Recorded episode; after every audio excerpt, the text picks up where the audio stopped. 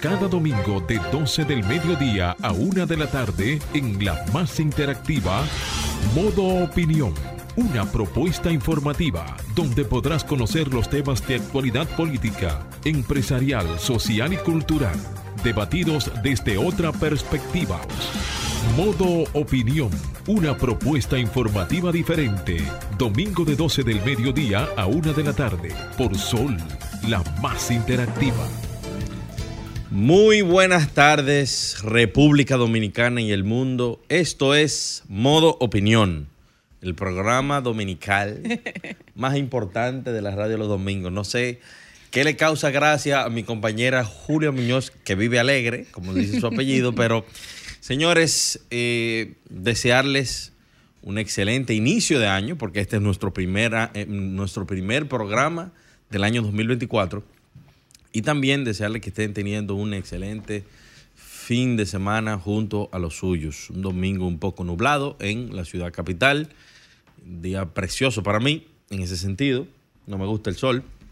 Y nada, saludar a nuestra productora Marcio Taño, Romer en los controles, Fernando Quesada tras la cámara, el equipo que hace que todos los domingos nosotros podamos salir al aire y comentar los, los, los temas, y las noticias más importantes del acontecer nacional e internacional.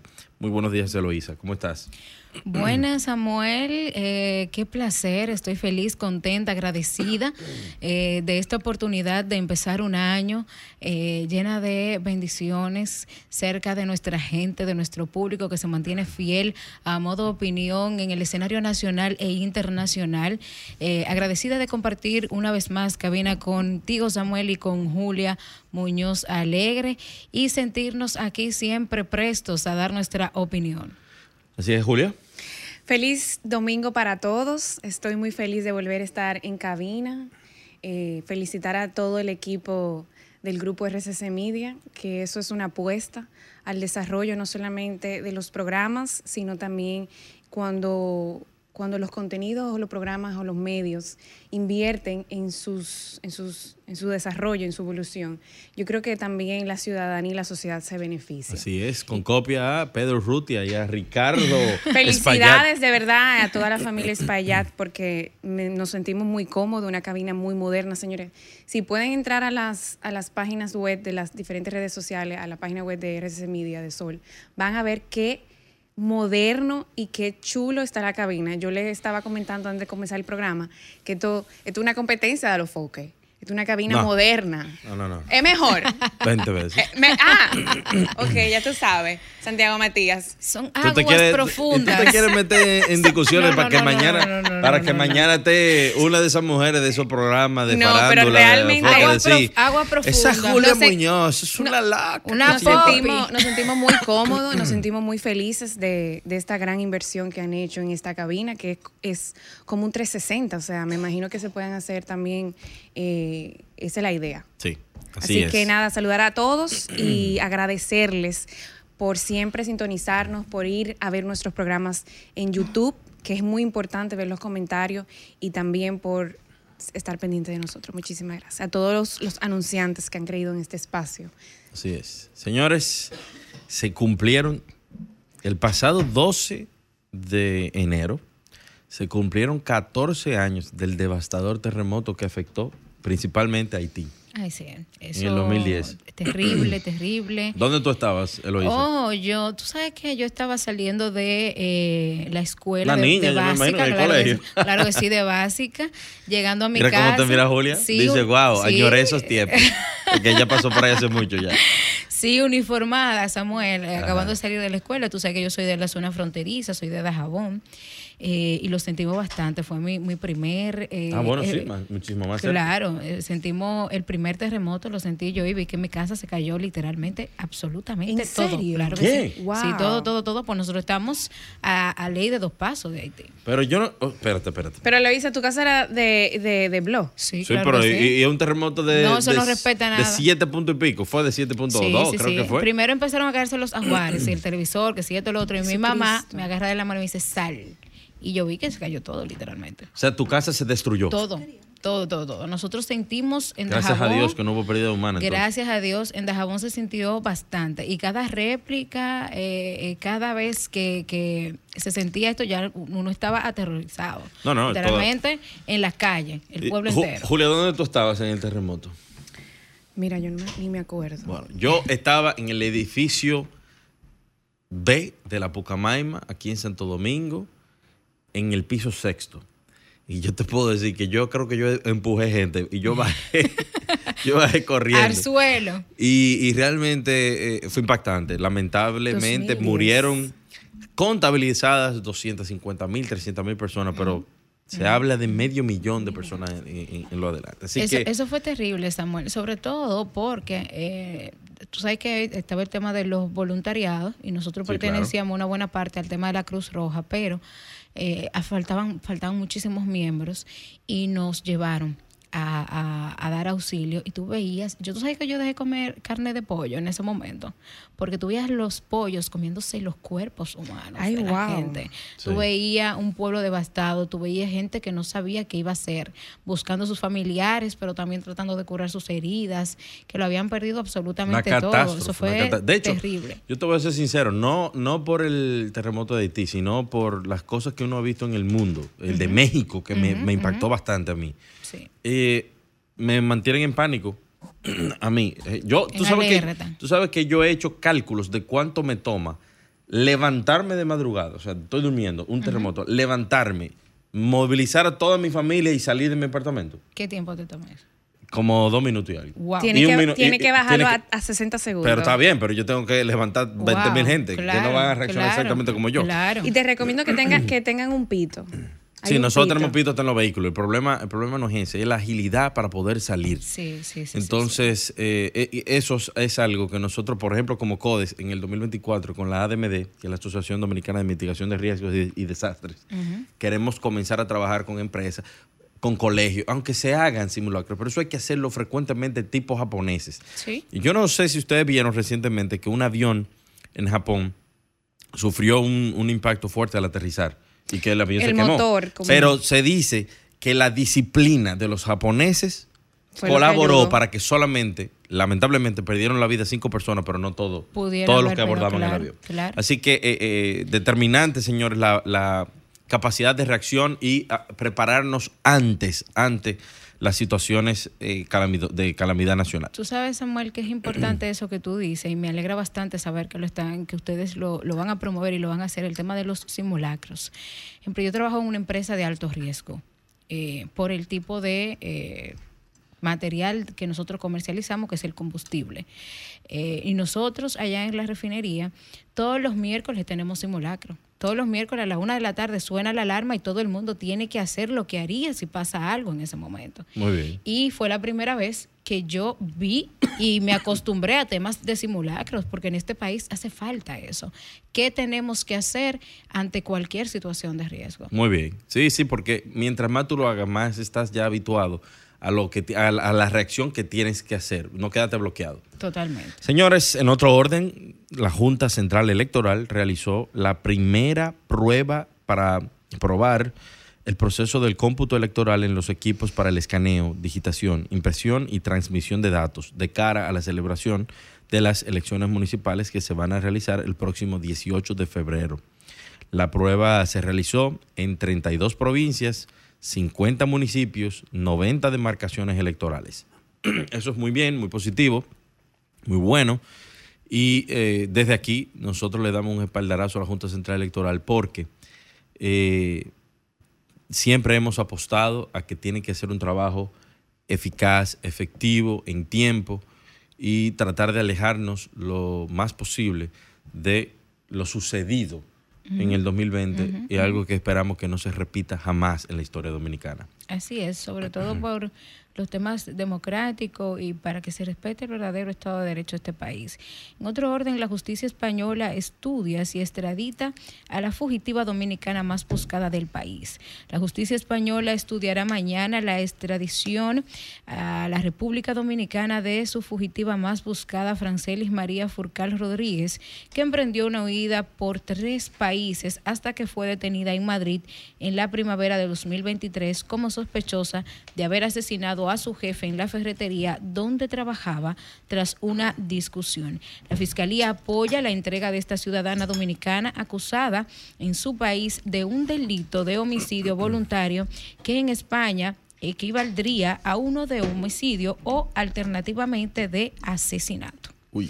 En otro orden, aumentan, aumentarán los policías y designarán más de 30 oficiales del ejército en hospitales.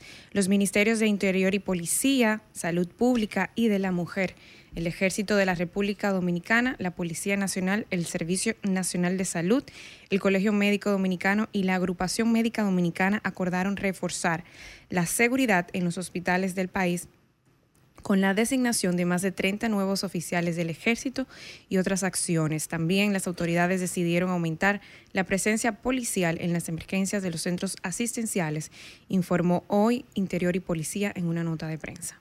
Sí, yo he visto videos y ahora en, esta Navidad de, gente que estaba destruyendo. Se le llegó un familiar muerto y evidentemente llegó muerto. O sea, en un caso que vi, llegó muerto y los familiares llegaron, una pandilla, y comenzaron a desbaratar el, hospital. El salvajismo. Bueno, yo creo, yo espero que eso también aplique eso para la policía, porque la policía ha ido a centros, a emergencias. Que lo hagan en un país de eso, que, que, que, agarran y hacen, chacho, un, funeral masivo con toda esa gente. Pero, eh, señores, en otro, en otro orden, dice el secretario general del Partido de la Liberación Dominicana, hmm. señor Charlie Mariotti, que eh, hay amenazas, censuras, llamadas y autocensura en medios de comunicación.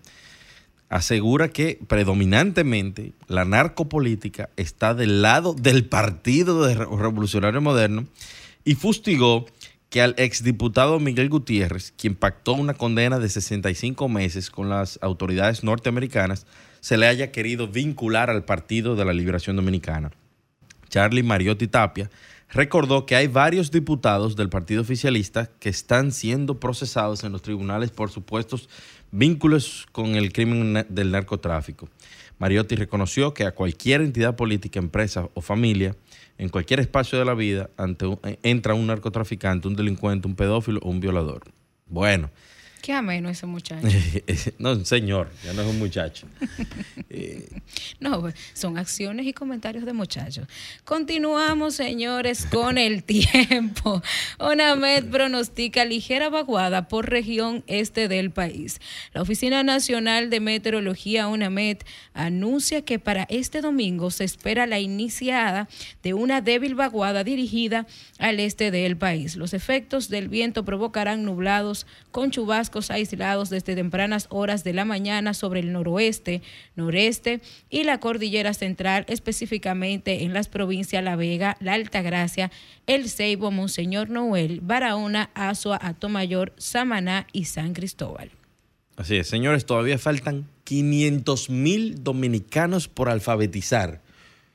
En el 2014 no fue que se declaró el día de la, o sea, el año de la, eliminación del analfabetismo. bueno, señores, a pesar de que el 93.5% de la población de 15 años en adelante está alfabetizada. Alrededor de medio millón de dominicanos es analfabeta con edades comprendidas entre los 15 y los 54 años de edad, reveló el ministro de Educación Ángel Hernández. Al encabezar el acto de lanzamiento del Servicio Permanente de Alfabetización, esto es un, nuevo invento porque se supone que en la administración pasada la habían erradicado. Eh, que impactará a más de 32 mil jóvenes y adultos este año, el funcionario indicó que el 6.5% de la población con más de 15 años no tiene aún destrezas básicas para leer y escribir.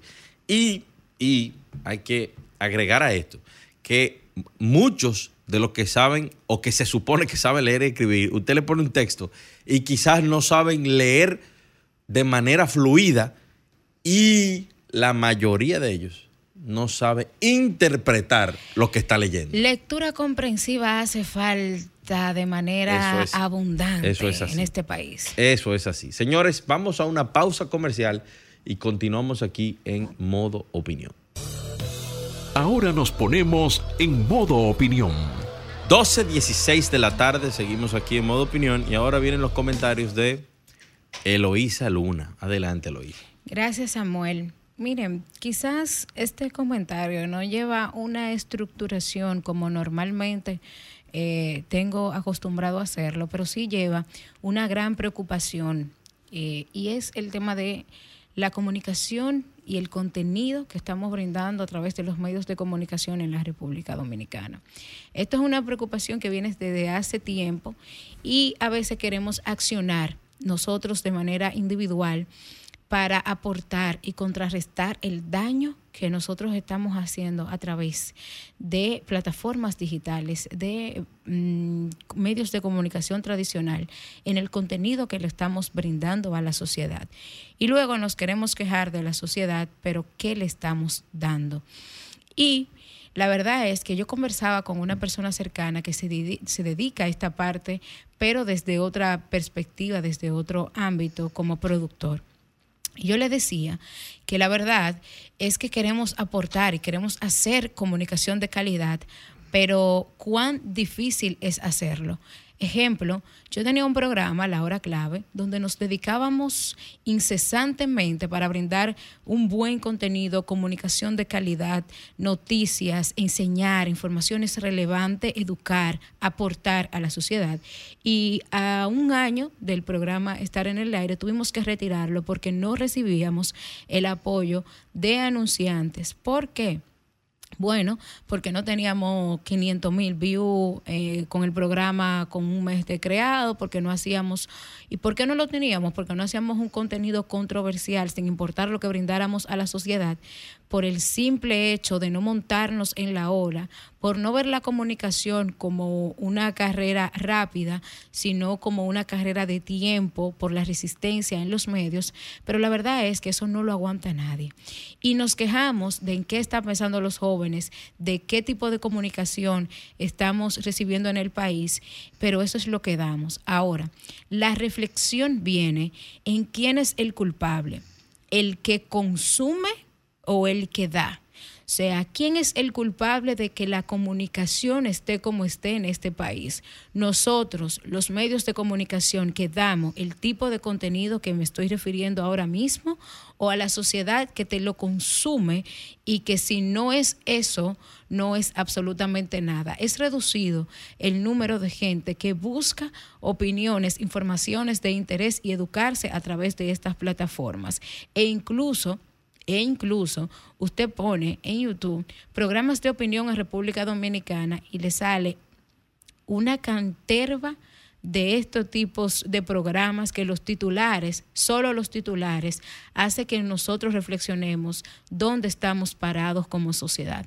Analicemos esta práctica porque esto de los medios no se va a acabar en dos días. Quizá evolucionemos, pero los medios tradicionales también van a evolucionar con nosotros y veamos si el view o la información es lo que tiene importancia y relevancia a usted como anunciante y como contratante. Adelante, Romero.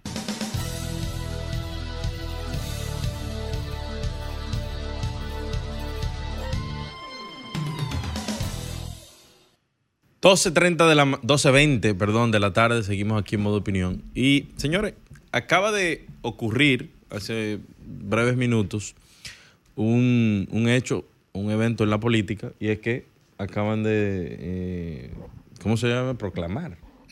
Proclamar a Guillermo Moreno como candidato a alcalde, digo, perdón, candidato al Senado por el Distrito Nacional en alianza con el Partido Revolucionario Moderno. Y lo he pensado, o sea, he pensado referirme al, tema o no. Y, es como Samuel Sena que lo estoy haciendo, no en ninguna otra de mis calidades. Y yo creo que, la sociedad dominicana tiene que hacer una reflexión sobre su clase política.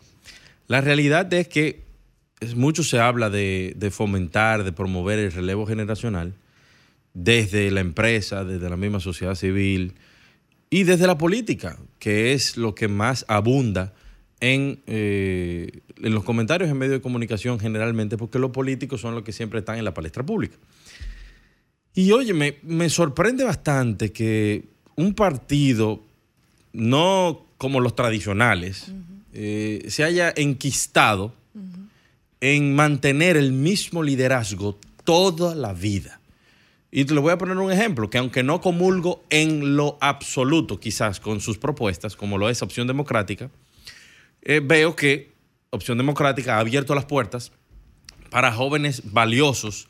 Usted puede, vuelvo y digo, usted puede estar de acuerdo o no con la manera de pensar o con, su, con sus propuestas, pero tú tienes ahí un, Samuel Bonilla, un José Horacio Rodríguez, eh, Pichardo, que es eh, de la, de la 3. No lo conozco, pero también está Antares, que es la candidata presidencial. La diputada. Virginia Antares. Entonces, tú dices, mira, en consonancia con las eh, con, con, la coherencia que ellos tienen de promover nuevos ideales y de, de, darle paso a otras generaciones, bueno, lo han hecho, han sido totalmente coherentes. Dentro del mismo PRM, ya tú no ves lo Tony Raful los Fafatavera. Tú estás viendo ya a Gloria Reyes, tú estás viendo a José Ignacio Paliza, tú ves a Juan Garrigó y ya estás viendo nuevas imágenes. Pero todavía, señores, Guillermo Moreno sigue siendo el catcher, el pitcher, el primera, segunda y tercera base del partido Alianza País. Lo han vendido o lo quieren vender ahora porque la, venta eh, depende de la compra y, quieren plantear que Guillermo Moreno es la, eh, un, baluarte de la seriedad, eso no lo sabemos, no puedo dar testimonio de eso, pero lo que sí sabemos es que es parte de la, de la vieja política. Y cuando me refiero a la vieja política, no quiero endilgarle eh, eh, lo, que se, lo que a la gente se refiere de la vieja política, sino que él es parte de la, de la generación que ya tiene que quedar atrás y que tiene que darle paso a otra. Entonces se va a enfrentar y lamentablemente este, este, es el destino que le toca al señor Guillermo Moreno porque en la vida hay que saber salir a tiempo. Se va a enfrentar a un joven, a Omar Fernández, carismático, a un joven preparado, con mucha capacidad y que está en su prime, está en su momento. Omar Fernández está en su momento, goza de popularidad, es una persona seria, es una persona, un joven con capacidad de sobra y que ha hecho un trabajo importante en la Cámara de Diputados. Y señores, va a ganar la alcaldía del Distrito Nacional. La senaduría. Perdón, la, la, senaduría del Distrito Nacional. La va a ganar. Se la va a ganar porque le acaban de poner a un tiranosaurio rex. No, no, no, un Australopithecus, una cosa de eso, porque el tiranosaurio rex es como que tiene más fuerza, más brillo. No, tú tienes ahí un pterodáctilo eh, eh, vegetariano frente a una persona que está en su capacidad, en su mejor capacidad. Realmente, aunque muchos de nosotros, y me incluyo, no estamos de acuerdo con muchas de las, eh, de las formas de Faride o, del comportamiento que tuvo, Faride le hubiese sacado muchos más votos, no es que le ganaba, iba a reñirse la senaduría del distrito. Pero el PRM ha decidido perder la plaza al Senado, definitivamente. Y que el, el 70% de los votos lo deciden los jóvenes. Y que los mismos PRMistas, jóvenes PRMistas, no se identifican con un tipo que nunca han visto. Porque la sociedad dominicana, señores, no ha visto a Guillermo Moreno ni en el Bravo, ni en el Nacional, ni en la 27 con Churchill. Ese señor está guardado en su casa y sale seis meses antes de campaña. Lamentablemente, no sé qué pasó en la dirección del Partido Revolucionario Moderno. No sé qué pasó. Dejaron ir la guagua, el tren, se le fue todo por delante. Y le pusieron, señores, a un pitcher de la Liga Mercedes jugando un, juego de los Yankees con Boston, trayendo a uno de los mejores bateadores de todo tiempo, Hank Aaron. Le va a dar un palo que va a salir del estadio. Omar Fernández va a ser el senador más joven que ha tenido la República Dominicana, que yo sepa. Este es mi comentario. Adelante, Rob.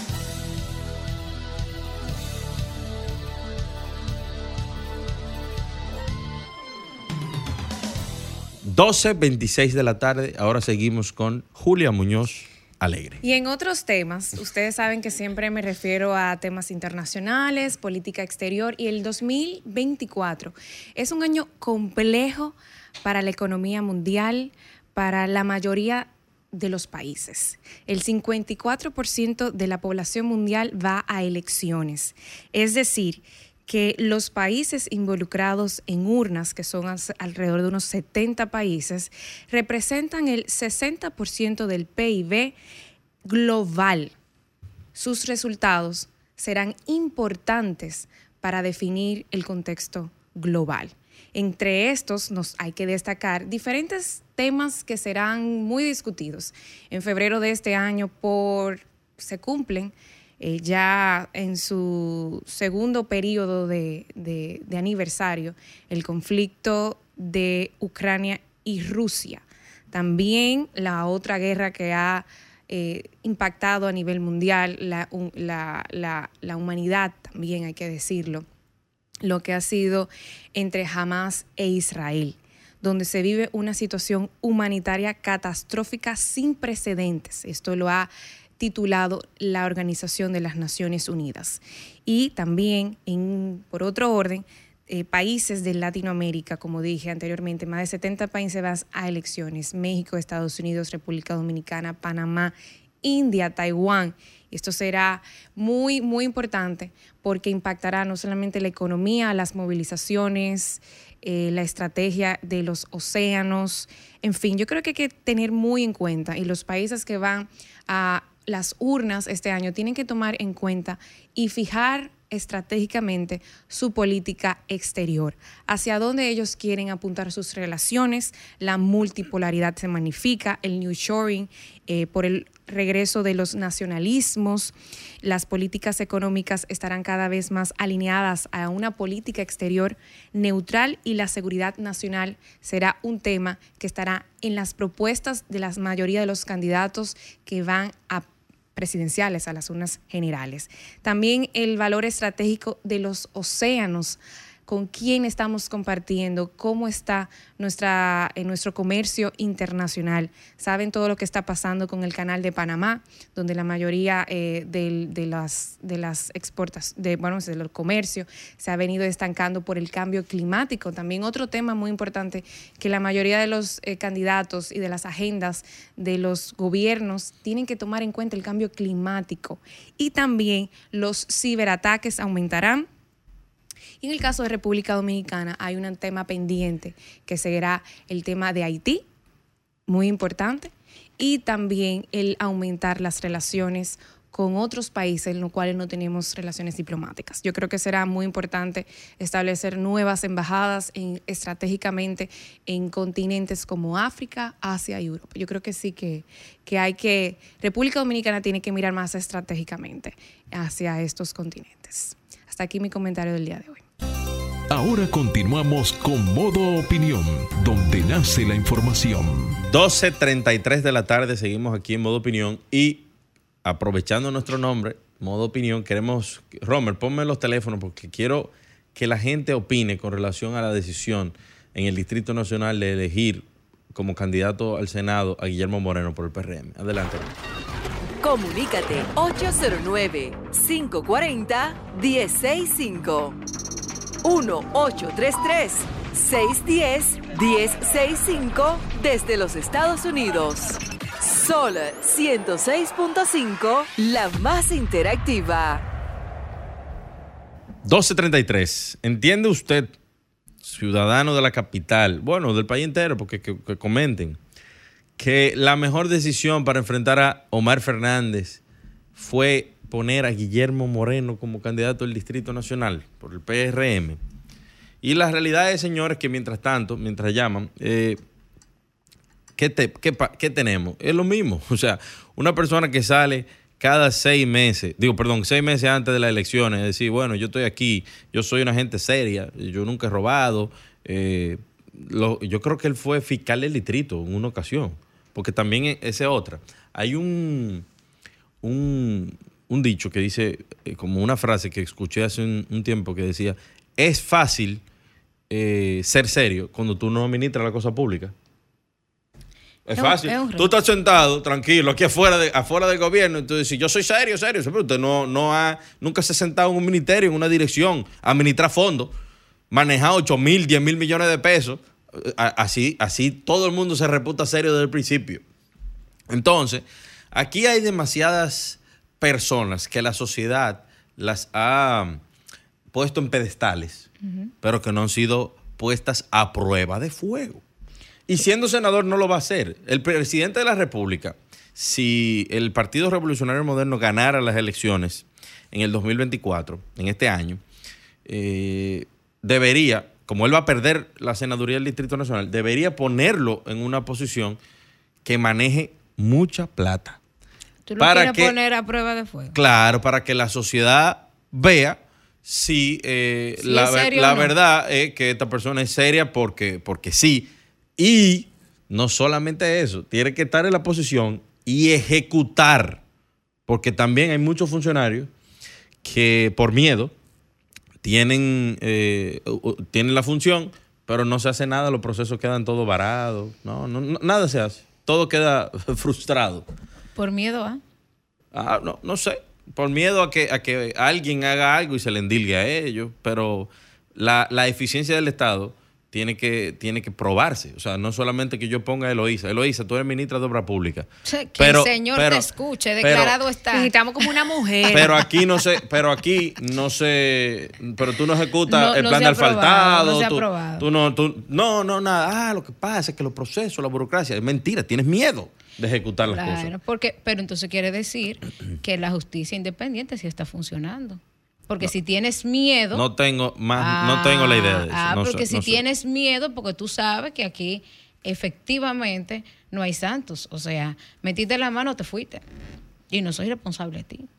Entonces, si el miedo se implementa, es porque está funcionando eso. Y algo muy evidente, no necesariamente el buen político es un buen administrador. Y, y, también- viceversa, Y viceversa, viceversa, no un buen viceversa. administrador tiene que ser un buen político.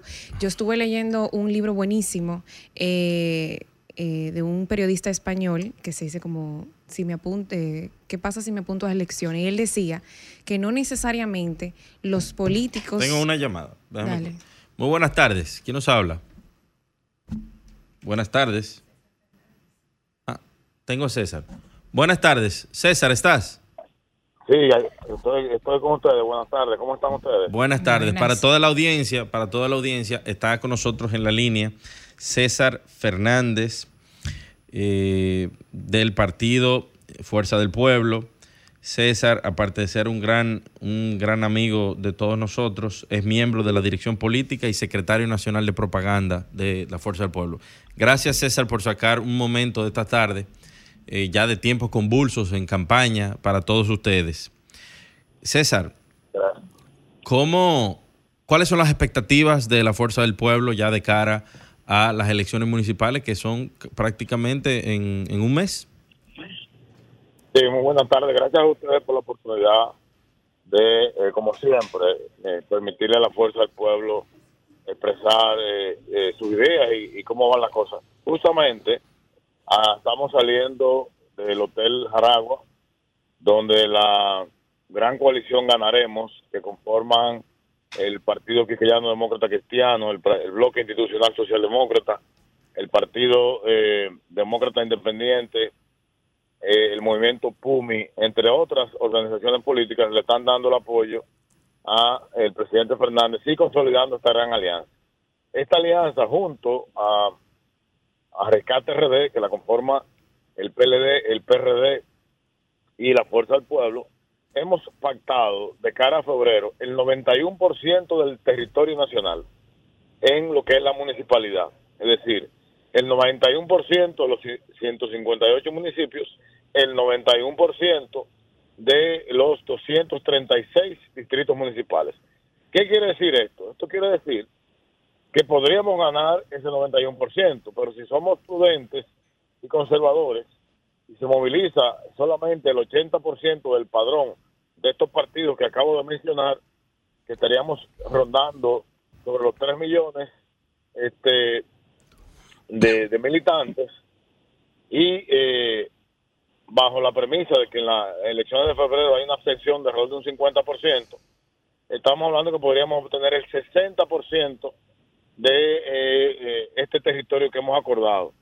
Lo que indica que de entrada eh, el gobierno, el partido de gobierno estaría sufriendo una gran derrota en vista de que, como ustedes recuerdan, ellos han hecho una ofensiva importante en el tema de la compra de alcaldes y de 104 alcaldes que tienen y unos eh, ciento y pico de distritos municipales estarían perdiendo el 60% de lo que tiene. Entonces, este es más o menos el pronóstico que en nuestro partido, junto a, la- a la- a los partidos aliados que estamos trabajando, tenemos. En el caso particular de la Fuerza del Pueblo, estamos con una expectativa de tener no menos de 48 alcaldes, no menos de este 40 de 70 directores de distrito, unos 360, 360 regidores y unos eh, 270 vocales. Es decir, que el crecimiento de nuestro partido eh, a partir de febrero será de manera exponencial. Y obviamente, cuando sumen los votos de la oposición en febrero, eh, nos daremos cuenta, el país se dará cuenta de que justo como pasó en el Colegio de Abogados, la oposición va a salir triunfante. César, eh, hace unos minutos el Partido Revolucionario Moderno ha escogido y proclamado a Guillermo Moreno como su candidato a senador por el Distrito Nacional. ¿Qué opinión te merece esto? ¿Se la picharon eh, suave a Omar? Fue una estrategia. Mira, es, es una estrategia, evidentemente, eh, Guillermo Moreno eh, es una herramienta para atacar al presidente Leonel Fernández. Recuerden que la, la única campaña que ha hecho Guillermo Moreno cada cuatro años es atacar a- al presidente Fernández eh, de manera, yo diría que a veces hasta, hasta de manera abusiva. Pero ahí está el resultado. Ese partido, el que él preside, eh, nunca ha pasado de- del 1%. Entiendo que la estrategia le va a salir mal a, al PRM en vista de que hay, hay, hay mucho repudio y rechazo a Guillermo Moreno. Y sobre todo la campaña sucia que han querido montarle Omar con otros actores del sistema político. La gente eh, anda buscando eso en la política, gente que hagan aportes, gente gente joven como, como lo es él, pero también con mucha preparación y dedicación. Y eh, el- evidentemente al, al sacrificar, yo diría de manera este, sorprendente a una joven como Farideh Raful, que lo ha dado todo por el todo por ese partido, el presidente Abinader le está dando- diciéndole al PRM lo que le dijo el primer día. ¿Qué le dijo el primer día? Que él no cuenta con ese partido, que ese partido a él no le importa. Por eso, en, en la mayoría de las alcaldías importantes, los candidatos no son del PRM, son gente que han venido de fuera, porque al, al presidente Abinader no le importa el PRM. Fíjate que en la, en la plantilla de ministros, en la plantilla de funcionarios del gobierno, es mínima la participación de eh, los militantes de ese partido. Entonces, evidentemente, él tiene un proyecto que es Luis Abinader, fíjense que en la propaganda que se maneja oficial para eh, estas elecciones eh, no aparece prácticamente el partido, sino que la imagen es el presidente de la República hoy candidato. Una estrategia que le va a salir mal, la van a pagar bastante cara, sobre todo a lo interno. Y esto va a ocurrir, escuchen que le digo esto porque tengo la información, en muchos en muchas provincias. Fíjense que el discurso de Kelvin Cruz, el día que hicieron la proclamación de los alcaldes, estaba hablando de los traidores. Y no es traidores, es gente que le han tronchado su carrera política y se la van a cobrar en las urnas a ese PRM. César, Julio Muñoz Alegre de este lado. ¿Será que en la fuerza del pueblo no hay esperanza solamente con Omar? O sea, ¿cuál va a ser el futuro? Porque realmente la gente ve a No, un- no, una pregunta capciosa. Espérate. ¿Cómo así? Pero tú me permites hablar porque tú, Claro. eh, yo tengo la palabra. Desarrolle, Tú tuviste la palabra, ¿verdad, Bien, César? Muchísimas gracias, Claro, Samuel. claro, claro. ¿Será que la fuerza del pueblo, porque hay que, hay que ver las cosas macro, ¿verdad? En su amplitud. ¿Qué líderes está, tiene y está desarrollando la fuerza del pueblo ahora mismo eh, dentro de su partido? fuera de Omar Fernández. Fuera de Omar. ¿Cuál es la Mira. esperanza de la fuerza del pueblo? Porque quitando al expresidente Leonel Fernández, ¿qué esperanza le brinda la fuerza del pueblo? Que te responda. Yo tuve un, un debate. Mira, fu, eh, tranquilo. yo tuve un debate hace un tiempo con, con un buen amigo, eh, Virgilio, Sí, Virgilio. pero de- de- del, del PRM. Tuvimos un debate porque él decía que nosotros no teníamos candidatos. Y este en el proceso de, de las inscripciones de los candidatos, yo fui varias veces allá Sol, estuve tanto en el Sol de la Mañana como en el Sol de la Tarde, donde yo llevaba una tabla que presentaba nuestros candidatos. Para decirte algo, a nosotros nos sobraron casi 400 candidatos. Es decir, teníamos la matrícula más 400, lo que te dice que a pesar de ser un partido en construcción, este es un partido que acaba de cumplir apenas cuatro años, a, a pesar de ser un partido de construcción, tiene un liderazgo. Y te digo algo, eh, yo que manejo la parte de propaganda, que he tenido que trabajar la propaganda con todos ellos, eh, con nuestros candidatos y candidatas, este, eh, es impresionante el liderazgo nuevo que ha surgido. Tú tienes aquí la circunscripción 1 del Distrito Nacional, tienes un joven que es miembro de, de la- del staff del Sol de los Sábados, Francisco Guillén. Juan es Guillén, un joven claro. abogado, una estrella, pero tienes ahí a un José Gregorio Cabrera también en la circunscripción 1, pero tienes a Jaisel González en Santo Domingo Este, tienes a Víctor Crispín, son jóvenes que han venido eh, emergiendo, que no necesariamente eh, tuvieron en el PLD o no tuvieron nada que ver con el PLD, sino que esta, esta plataforma que se llama Fuerza del Pueblo le, ha motivado a participar en política. En la Guarana, San Francisco Macorís, tienes a eh, eh, Rosario, joven que va a ser el segundo alcalde. En el, en el municipio principal eh, tienes ahí a, a Wilton Alvarado, que es el- el candidato vicealcalde por coalición alcalde. En Puerto Plata tienes a Evelina Se está Rivera, cortando. una joven estrella. En Salcedo tienes a... a eh, era, eh, No se entiende. Pero lo van a dejar desarrollarse en, en planos nacionales, más allá de, de- de lo- del plano pero- local. Pero, por- pero ¿qué te dice a ti que no? Yo te pregunto. No, es un, ¿Por qué partido no? es un partido en construcción. Claro, Todos somos un Nosotros partido en estamos construcción. construyendo, estamos construyendo un partido para el futuro, para las generaciones del futuro. Ahora, obviamente, este partido, la esencia, cuando, cuando se forma, es Leonel Fernández. Entonces, eso tiene un proceso de, del traspaso de mando. Claro. Y todo el mundo tiene la oportunidad, la, todos la tenemos, de crezca. Cuando yo entré al PLD, yo era siempre miembro y llegué, llegué a ser miembro de su comité central. Y en la del pueblo llegamos a ser miembro de, la dirección política. Bien. Eh, eh, poco tiempo la política. Entonces, hay oportunidades. Hay que trabajar, hay que formarse, hay que estudiar, hay que avanzar. Las cosas no le llegan a nadie porque se pierden, sino que hay que ganárselas. Sí. César, agradecerte tu tiempo y las aclaraciones. Eh, le deseamos éxitos en, en- en todo este proceso que van a estar viviendo a ustedes y a todos los partidos. Muy buenas tardes. Gracias por tu, por tu tiempo. Y a los, a los amigos de la Vega que estamos de camino, el presidente aquí delante de la caravana, vamos para allá, tenemos No se eh, una marcha que trabaja en la Vega. Un abrazo. Perfecto. Bye bye. Vamos a una pausa y continuamos aquí en modo opinión. Comunícate 809-540-1065. 1-833-610-1065 desde los Estados Unidos. Sol 106.5, la más interactiva. 12 y 50 de la tarde. Señores, seguimos aquí en modo opinión. Ustedes saben que el año, desde el año 2020, estamos teniendo golpes duros como humanidad, como mundo.